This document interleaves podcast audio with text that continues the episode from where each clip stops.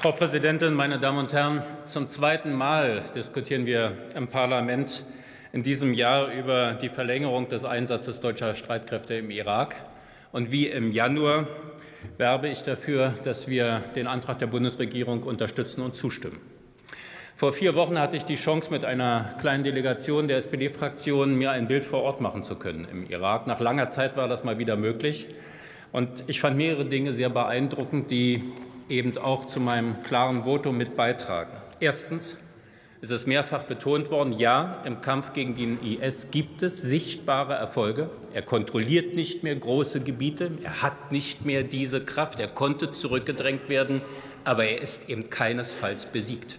Und man muss es sich immer wieder vor Augen halten, wie insbesondere die Situation für Minderheiten ist, wie sie in großen Teilen des Iraks im Norden des Landes sich darstellt, dass nach wie vor insbesondere Frauen und Kinder entführt werden, misshandelt, vergewaltigt werden, zurückgekauft werden müssen, dass der, Irak, dass der IS schlimmste Anschläge verübt, gerade auf diese Bevölkerungsgruppen wie auch an anderen Stellen des Landes. Aber es sind viele Menschen im Land, die nach wie vor sehr unter dem Einfluss des IS und seinen Anschlägen und seinem terroristischen Agieren leidet. Wir dürfen nicht auf halber Strecke Halt machen, sondern weiter gegen diese terroristische Bedrohung kämpfen.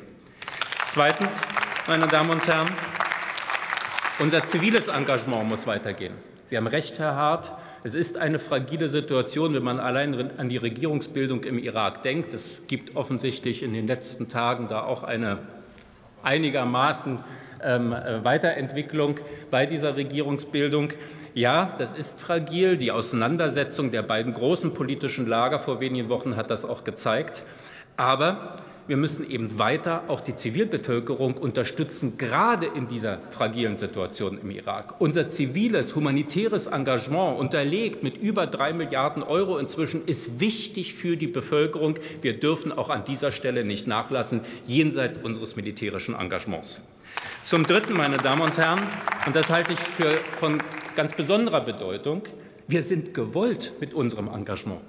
Das muss man bewusst wahrnehmen, egal mit wem wir uns unterhalten haben, in Bagdad oder in Erbil, mit der Zivilbevölkerung, mit äh, den Streitkräften, mit politischen Vertretern, mit den Soldatinnen und Soldaten unserer Bundeswehr. Alle bestätigen uns. Es ist richtig und wichtig, da ihr da, dass ihr da seid. Macht weiter, unterstützt uns weiter, befähigt uns, auch die irakischen Streitkräfte weiter, damit wir erfolgreich sein können in Zukunft, um diese Konflikte, die es im Irak Irak möglicherweise weitergeben wird, auch aus eigener Kraft bewältigen zu können.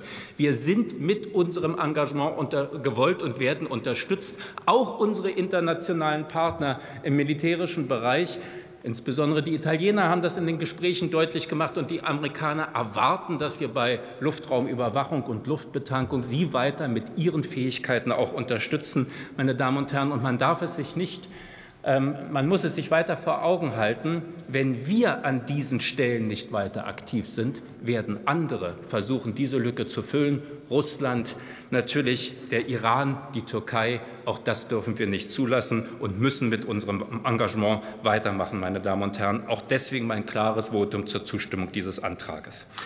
Ich habe abschließend eine Bitte an alle Ministerinnen, die mit ihren Ressorts dieses Mandat unterstützen. Und zwar, dass wir unsere Soldatinnen und Soldaten auch dahingehend unterstützen, dass sie sich verlassen können darauf, wie lange ihr Einsatz vor Ort eigentlich äh, vonstatten geht.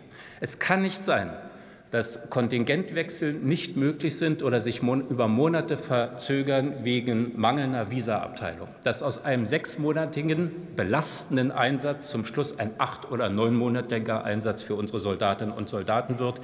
Ich bitte dringend darum, dass es gemeinsam eine Unterstützung gibt, um diese Situation für unsere engagierten Soldatinnen und Soldaten vor Ort zu verbessern. Aber vor diesem Hintergrund, vor allen Dingen, den ich geschildert habe, mit unserem erfolgreichen Einsatz, bitte ich Sie noch einmal abschließend um Zustimmung zur Verlängerung unseres Engagements im Irak. Vielen Dank.